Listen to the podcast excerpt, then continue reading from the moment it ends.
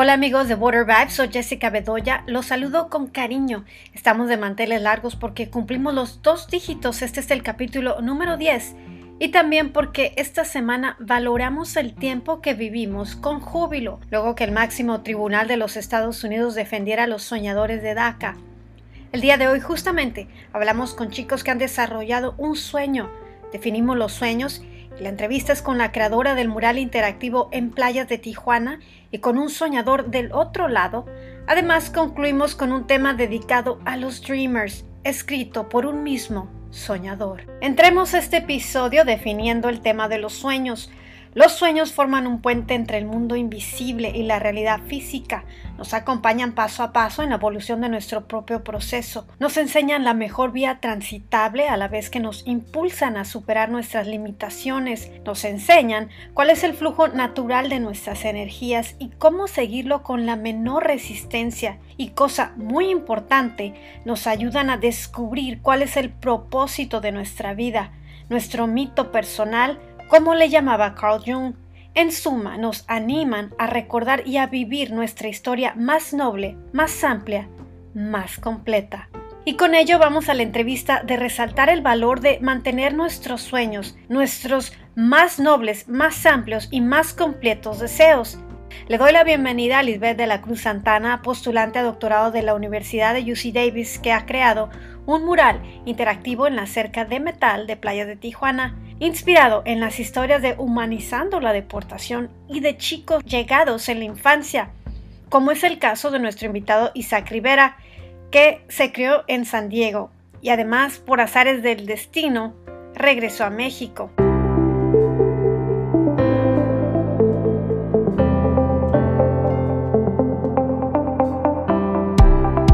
¿Hiciste esto como un proyecto o un sueño que tenías?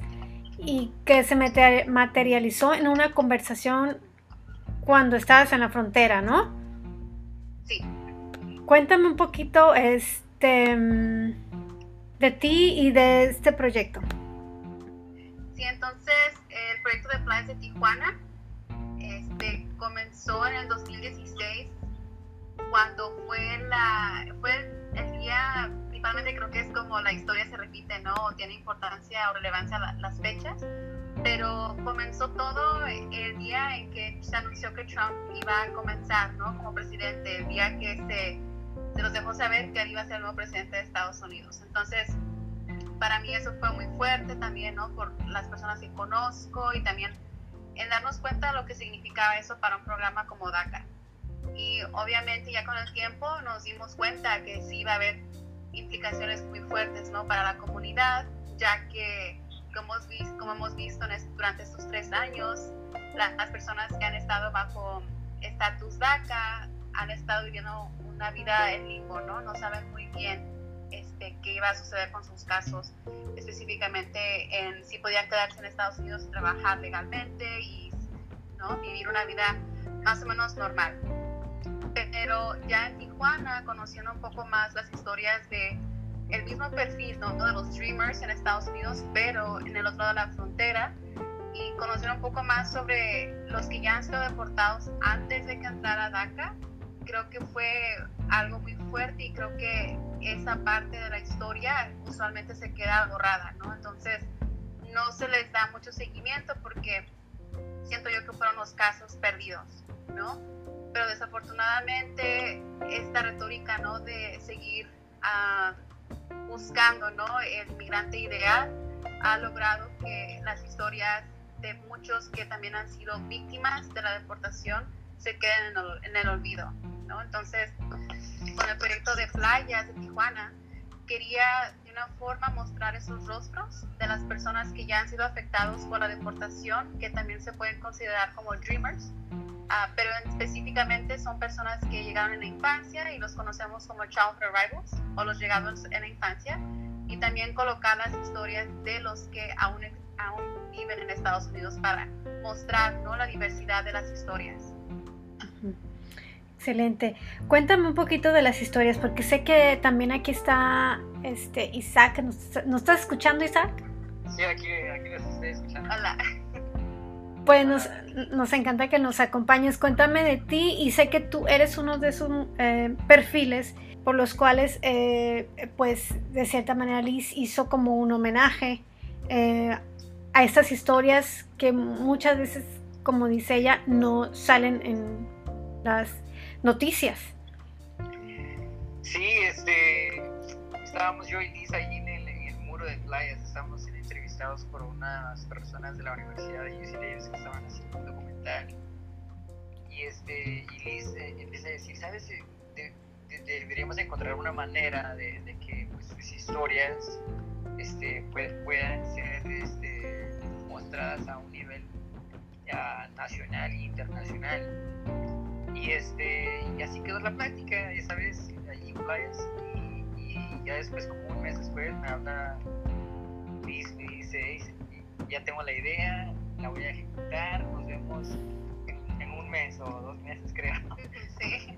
regresó con pintura y trajo a, a un pintor este, con ella y, y, se hizo la idea, se hizo la idea, este, ya Liz nos dio la oportunidad a algunos de nosotros que pues como ya estaba este, ah, diciendo ahorita que pues eh, desafortunadamente no este, no entramos en, DACA, ¿no? Nos sacaron, bueno, nos salimos o nos sacaron este, algunos unos dos años antes, en mi caso fue un año antes, y pues como que nos, nuestras historias quedaron pues silenciadas, como que nadie sabe de nosotros, como que estamos en el, en el limbo.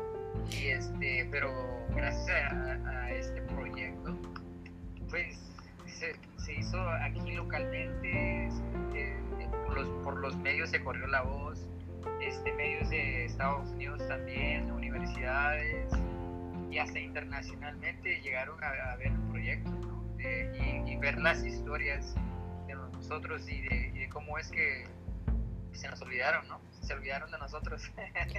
este, y así es como yo me pude involucrar en el proyecto y la verdad fue, ha sido algo importante que nuestras historias pues no queden en el, no queden en el olvido, ¿no? Porque pues yo me considero americano, ¿no? Aunque nací en México, pero pues, mi corazón está allá, o sea, mi mente y mi corazón está allá y, y que podamos compartir nuestras, esa historia, pues la verdad significa mucho.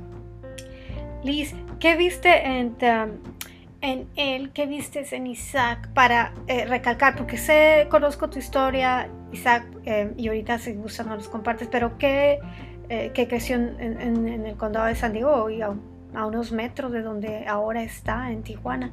¿Qué fue lo que te llamó la atención de su historia, Liz, para eh, hacerle esta versión y, plasmarlo entre las otras imágenes? Y cuéntame cuántas son y en particular eh, qué te llamó la atención de él y de los otros o personajes que están ahí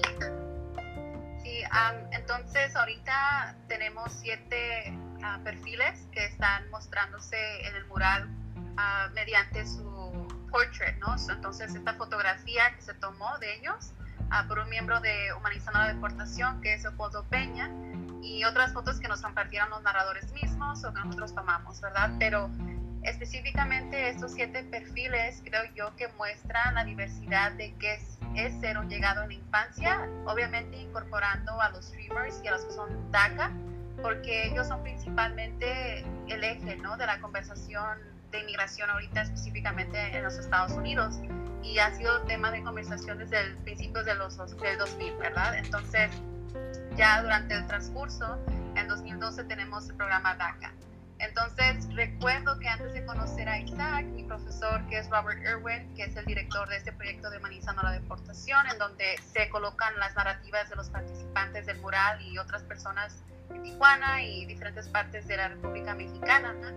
Y ya me había mencionado algo de Isaac porque me había dicho que él y otro de mis compañeros estaban trabajando en su narrativa y más o menos me explicaron su perfil, ah, tomando en cuenta que yo me enfoco en los llegados a la infancia.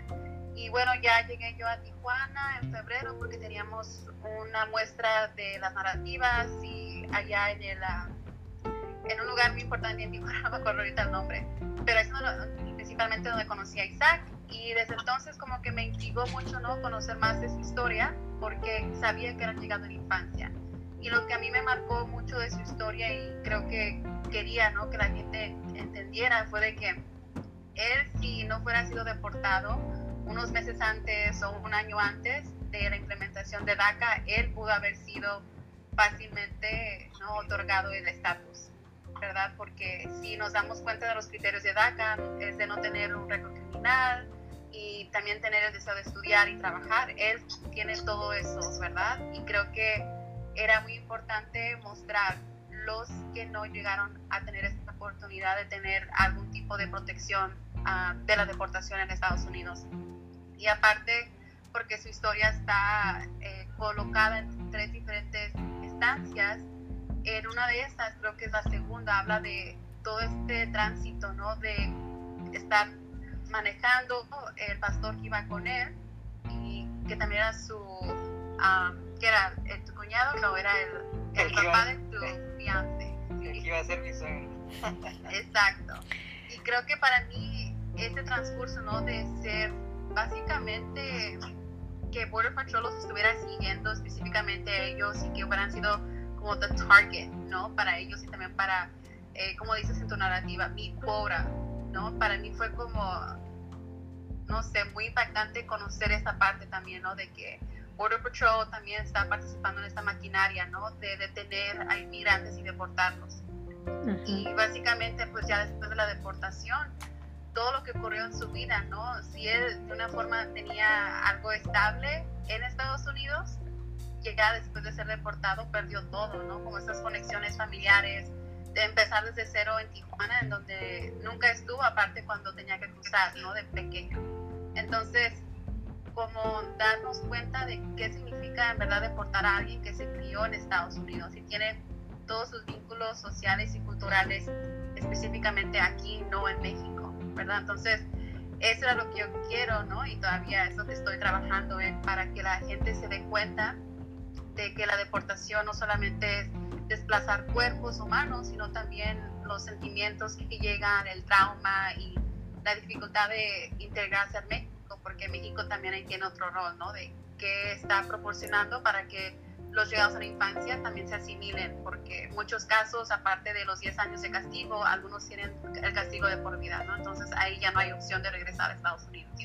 Exacto, y para los que no conocen el, el, este, pues la historia de lleno pues Isaac, básicamente, si, si nos quieres, eh, Isaac, decirnos rapidito cómo fue lo que me recuerdo que me decías que tú estabas, tú estabas viajando y hubo un retén o te paró la patrulla fronteriza y a partir de ahí te pidieron tus documentos y por supuesto no los tenías, entonces eh, fuiste deportado, llegaste a México, que es Tijuana, y pues no conocías a nadie y recuerdas que estabas pasando por un momento muy difícil de depresión y una persona te dio un abrazo en un café, en un Starbucks de playa y a partir de ahí sentiste como un desahogo.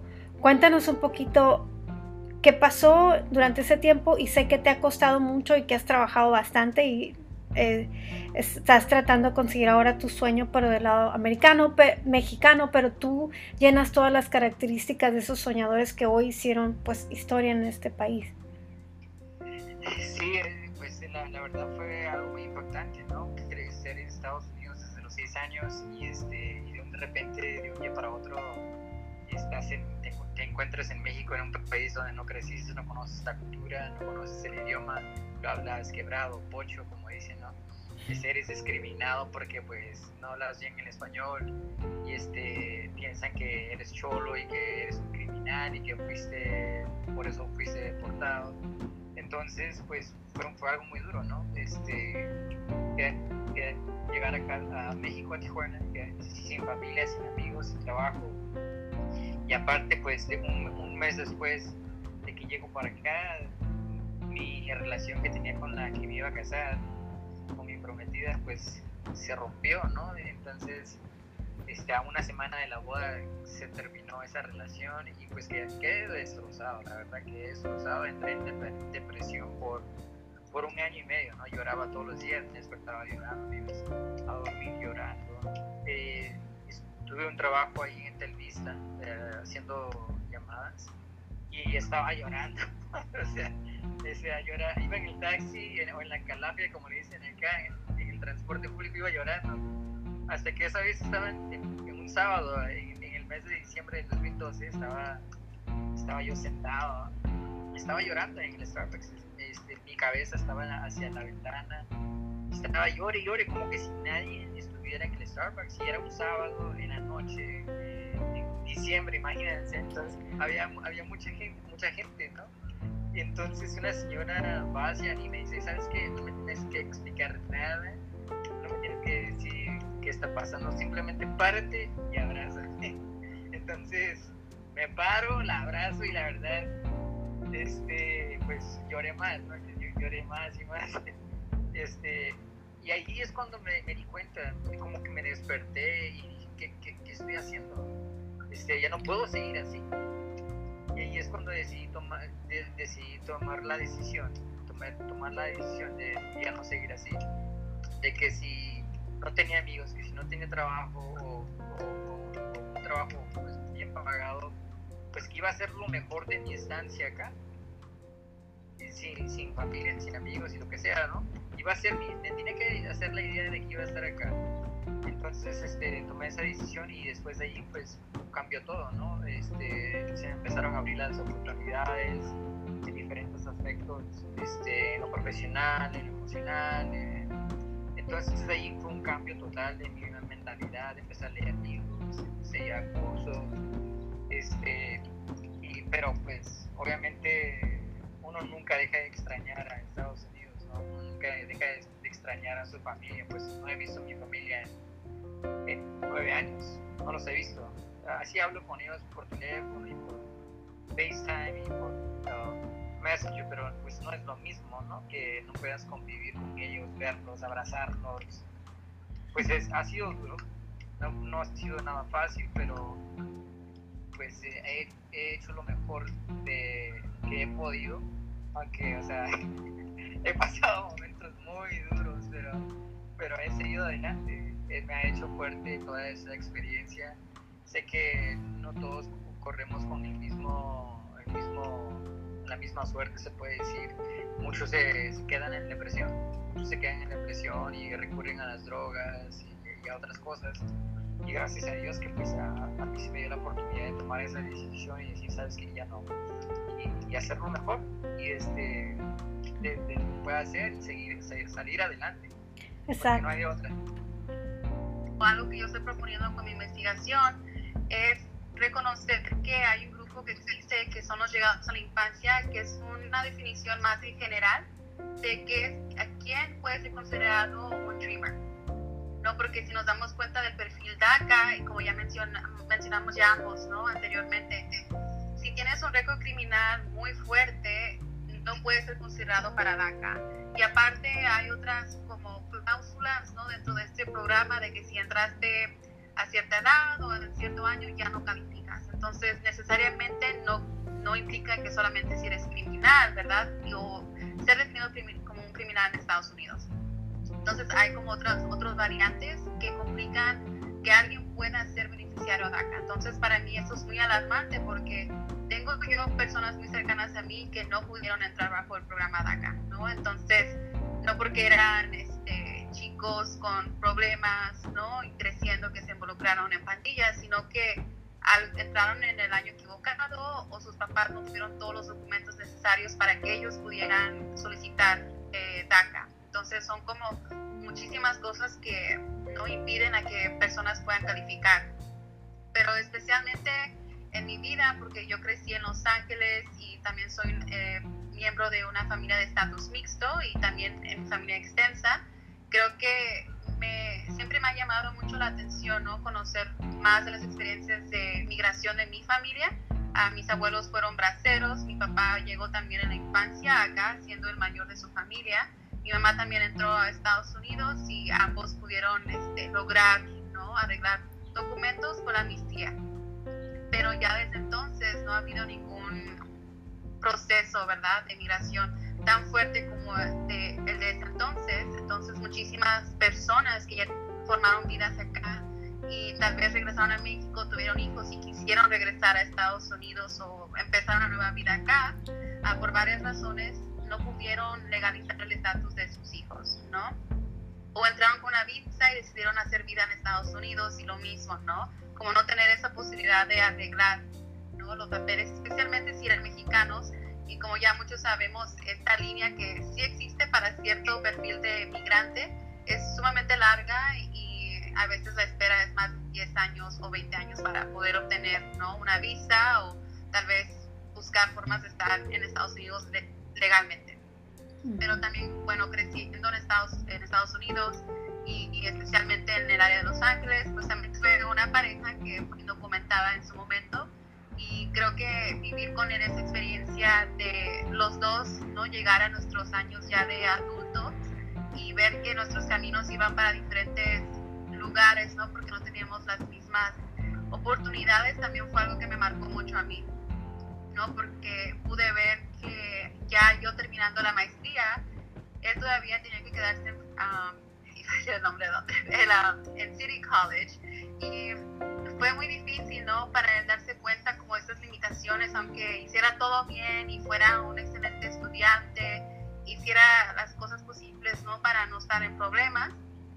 Creo que al final del día todo ese esfuerzo no iba a ayudarlo a donde él quería llegar, porque en ese tiempo no existía DACA y creo que para mí entender todas esas, esas complejidades y cómo es que alguien que creció en Estados Unidos sin haber nacido aquí también ha sido afectado ¿no? por las limitaciones sistemáticas, ¿no? Y, y, creo que esa relación especialmente ha influido bastante, ¿no? En mi investigación y obviamente ya con el tiempo y es parte del de, el archivo Humanizando la Deportación como investigadora, me ha ayudado muchísimo como a expandir esa noción ¿no? de quiénes hemos llegado a la infancia y de en verdad involucrarme lo más posible en Tijuana, porque creo que para mí ha sido una parte de la frontera en donde la comunidad ahí este, está siempre como dispuesta a trabajar conmigo y colaborar y creo que nos llevamos bien y nos, yo siento ¿no? que nos queremos de una forma muy orgánica y natural, que creo que eso ha ayudado mucho a que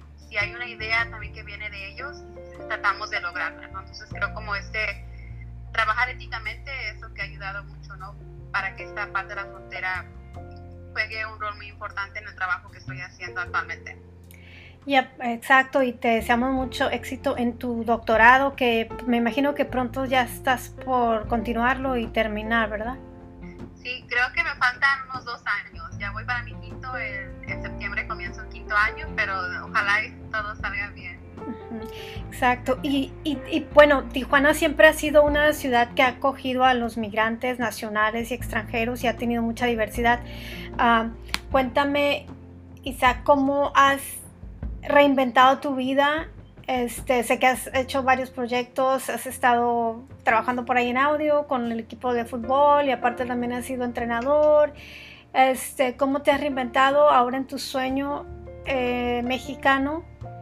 Y, y, este, y pues la última pregunta para los dos, a menos quieran agregar algo más, este, cuéntame eso y después la última pregunta para los dos, ¿qué significó el triunfo de DACA el día de hoy en la Corte Suprema? Pues, eh, pues me, en la manera que pues yo siempre tuve una mentalidad de emprendedor. Este, fui expuesto a diferentes emprendedores en, que tuve en Estados Unidos, mentores míos, y yo dije, no, pues yo no me puedo quedar en un trabajo, la verdad. Eso de trabajo no es lo mío. Entonces, pues puse a experimentar ahí, buscar oportunidades y encontré unas. Una de ellas siendo, este, ah, encontré, me hice de un amigo que ahora es, pues, no, no, no, solamente es mi amigo, sino es mi socio. Empezamos una empresa de shampoo eh, que previene la caída de pelo, los que no tienen pelo les hace crecer el pelo, lo vendemos este, Tijuana, Mexicali, Rosarito, Ensenada, este, Tecate, sí, ya dije Tecate, este, lo vendemos en, toda la República Mexicana y también lo vendemos en Estados Unidos. Entonces, y también pues aparte de eso, este, pues a mí siempre me gustó el deporte y, este, pues aquí me puse a entrenar CrossFit y me hice entrenador de CrossFit en un gimnasio aquí local. Este, aparte de eso, pues siempre me ha gustado el emprendimiento, buscar oportunidades Eh, y pues lo más importante creo que para mí ha sido este, mi conexión en Dios y, y, cómo, cómo, me he involucrado acá en la iglesia y este, poder ayudar en diferentes comunidades. Siempre me ha gustado apoyar y ayudar y cuando se presta la oportunidad de donde haya, ahí, ahí yo me gusta estar y, apoyar y ayudar en lo que pueda. Pues para mí no hay mejor inversión que invertir la vida en los demás. Entonces, todo lo que tenga que ver con ayudar a otros, ahí estoy. Excelente. ¿Qué significó para ti la decisión hoy? Creo que para mí como conocer, ¿no? Y reconocer todo el esfuerzo que se ha hecho por la comunidad, ¿no? Que ha trabajado arduamente, ¿no? Por varios años, ¿no? En apoyar a los streamers. Y creo que esta decisión de la Corte Suprema muestra, ¿no? De que hay apoyo y también para informarle al gobierno de esa administración, ¿no? De que no pueden hacer y deshacer como, como les guste, sino que tienen que seguir procedimientos, ¿no? Y también ojalá yo tengo fe, ¿no? De que esta decisión también inspire otra solución ya permanente para, ¿no? para los streamers y tal vez expandirlo a un público más general, porque creo que es lo que se ha necesitado por varios años. Isaac, ¿algo más que quieras agregar?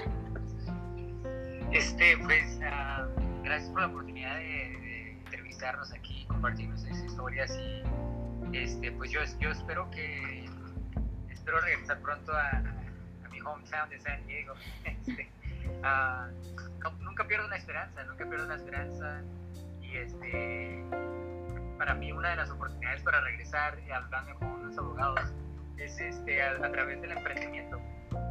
Entonces, si yo puedo, no, es uno de mis sueños de poder regresar, pero de una forma que pueda contribuir, pueda crear empleos y pues más que nada de, reunirme de, regreso con mi familia, que tanto extraño que pues, lleva nueve años sin, sin ver a mi, sin abrazar a mi mamá y a mi papá y a mis hermanos, entonces pues espero que eso se pueda hacer una realidad pronto. Pues quiero agradecerle a los dos, muchísimas gracias por compartir sus palabras, de verdad que son un orgullo para nuestra comunidad ambos y pues por la puerta grande que ustedes completen sus sueños.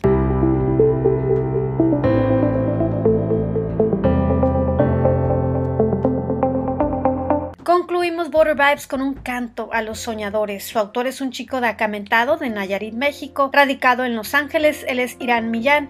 Su música la pueden encontrar en iTunes. Agradecemos nuevamente por escucharnos y su apoyo. Envíenos comentarios a Border Vibe Podcast en Instagram, Facebook y Twitter. Y por favor, compartan a alguien que les pueda servir. Soy Jessica Bedoya. Hasta la próxima. Recuerden, vibren alto.